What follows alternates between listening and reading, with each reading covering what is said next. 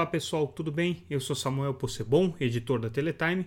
Hoje é dia 31 de maio, último dia do mês, e a gente está aqui com o nosso podcast diário da Teletime, trazendo o que foi notícia na última sexta, dia 28, na nossa newsletter, que vocês já sabem, está disponível gratuitamente no site. Vocês podem entrar lá www.teletime.com.br, ler todas as matérias que a gente vai relatar aqui e também se inscrever para receber de graça a nossa newsletter no seu e-mail todos os dias. E sem mais delongas, eu queria já começar destacando a entrevista que a gente faz com a Vivian Suruagi. A Vivian ela é presidente da CONTIC, que é a Confederação das Empresas de Telecomunicações, Infraestrutura e Informática. É, e também é presidente da FENINFRA, que é a Federação Nacional das Empresas de Infraestrutura, que são as empresas que basicamente constroem e fazem a manutenção das redes de telecomunicações e também é, representa o setor de call center. E essa entrevista com a Vivian ela é muito interessante por alguns aspectos, porque ela destaca, primeiro, é, a visão de um setor que é pouco é, visível, pouco considerado quando a gente está falando é, do mercado de telecomunicações de uma maneira geral, das políticas de telecomunicações e das ações regulatórias, que é justamente o setor de quem constrói e que mantém as redes de telecomunicações. E o primeiro aspecto que ela chama atenção é, nessa entrevista é para a importância que esse setor tem na questão da segurança das redes. Por quê? A Vivian atua no GT Cyber, que é o grupo de trabalho da Anatel dedicado à segurança cibernética das redes, né?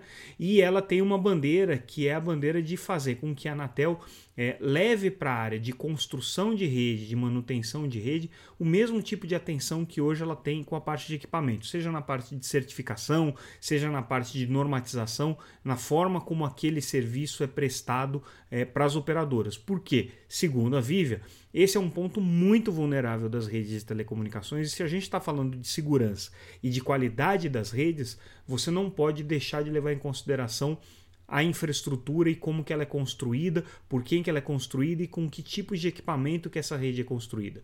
Hoje, na visão da Vivian, você tem uma diversidade muito grande de é, empresas prestando serviço de telecomunicações e contratando empresas de construção que muitas vezes não seguem as melhores práticas, não seguem é, os melhores critérios, as melhores normas de segurança e também utilizam equipamentos aí de procedência duvidosa. Então, a Vivian tem essa bandeira levantada e é um ponto interessante para a gente observar porque de fato hoje, quando a gente fala em certificação e homologação de equipamentos, a gente está considerando só os equipamentos de hardware e software, mas a gente não está considerando a mão de obra e o processo de instalação e manutenção desses equipamentos. Um ponto relevante aí que a Vivian traz e ela acha que a Anatel deveria atuar nessa linha de frente, nessa entrevista que ela deu para gente. É, ela também pontuou um problema seríssimo que hoje a indústria de telecomunicações tem, que é a questão de furtos de equipamentos né, e a possibilidade de você ter aí danos à infraestrutura por conta dessa ação criminosa. É, esse é um problema que o setor de telecomunicações tem vivido. A Vivian diz que não é novo, é um problema que, na verdade, se intensificou nos últimos anos principalmente porque você passou de um processo de roubos a redes de cobre, né, para é, incluir também equipamentos de fibra ótica, até equipamentos de redes móveis é, na atuação desses criminosos. Ela, no entendimento dela, existe um mercado receptador paralelo aqui que está comprando esses equipamentos, senão eles não estariam sendo roubados, né? E ela então declara aqui que espera que o Ministério das Comunicações e o Ministério da Justiça atuem como efetivamente prometeram atuar nessa linha de frente aqui.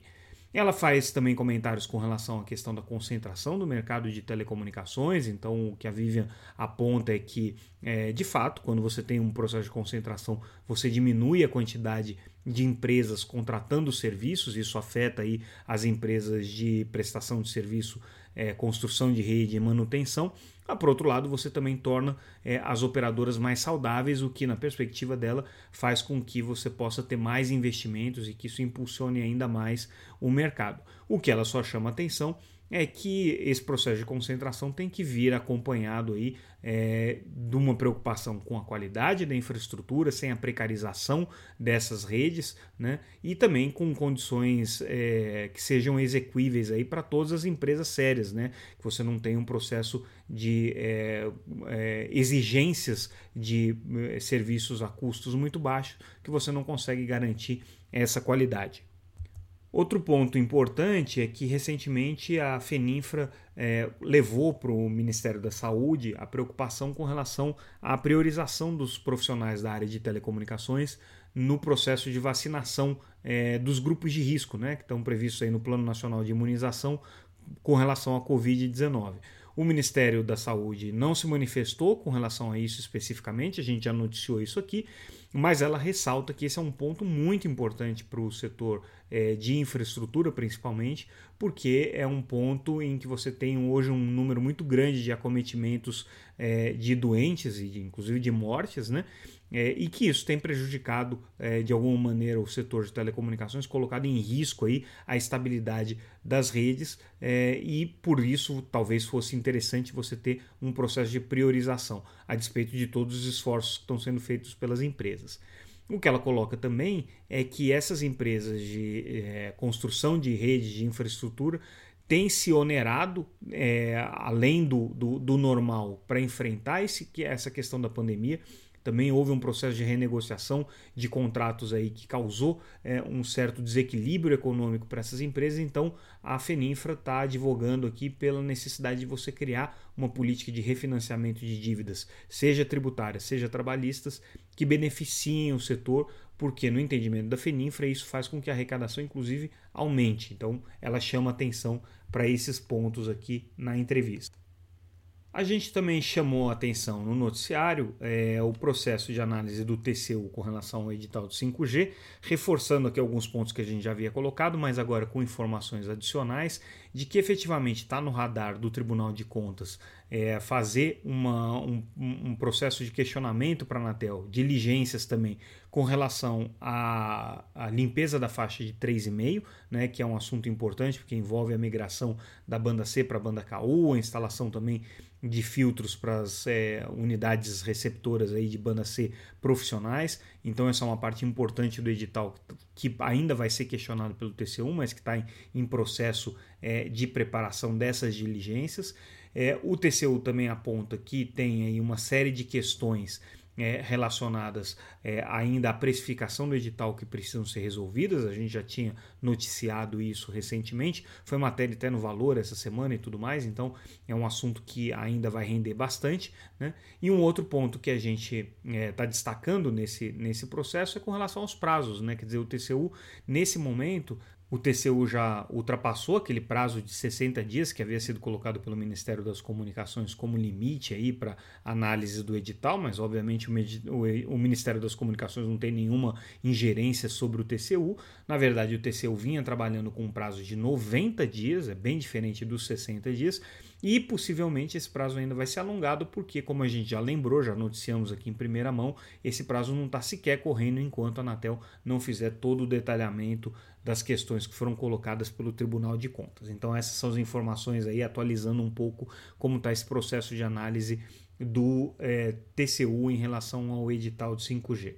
A gente destaca também no nosso noticiário um pedido da Procuradoria-Geral do Estado de São Paulo contestando aí a, a decisão do Supremo Tribunal Federal com relação à questão dos direitos de passagem, né, que foi é, estabelecida na lei das antenas e depois regulamentada, que estabelecendo inclusive a gratuidade dos direitos de passagem e o que o Estado de São Paulo agora está questionando é justamente a retroatividade dessa, dessa isenção, né, dessa gratuidade pelos direitos de passagem. É um assunto importante aí porque o setor de telecomunicações está numa batalha já há muito tempo para conseguir é, ter esse direito que está previsto em lei, respeitado aí pelas diferentes autoridades estaduais e municipais e também algumas autarquias federais que deveriam seguir esses princípios, mas é, tem questionado isso na justiça, já com vitória em última instância aqui, né, pelo, pelo setor de, de telecomunicações.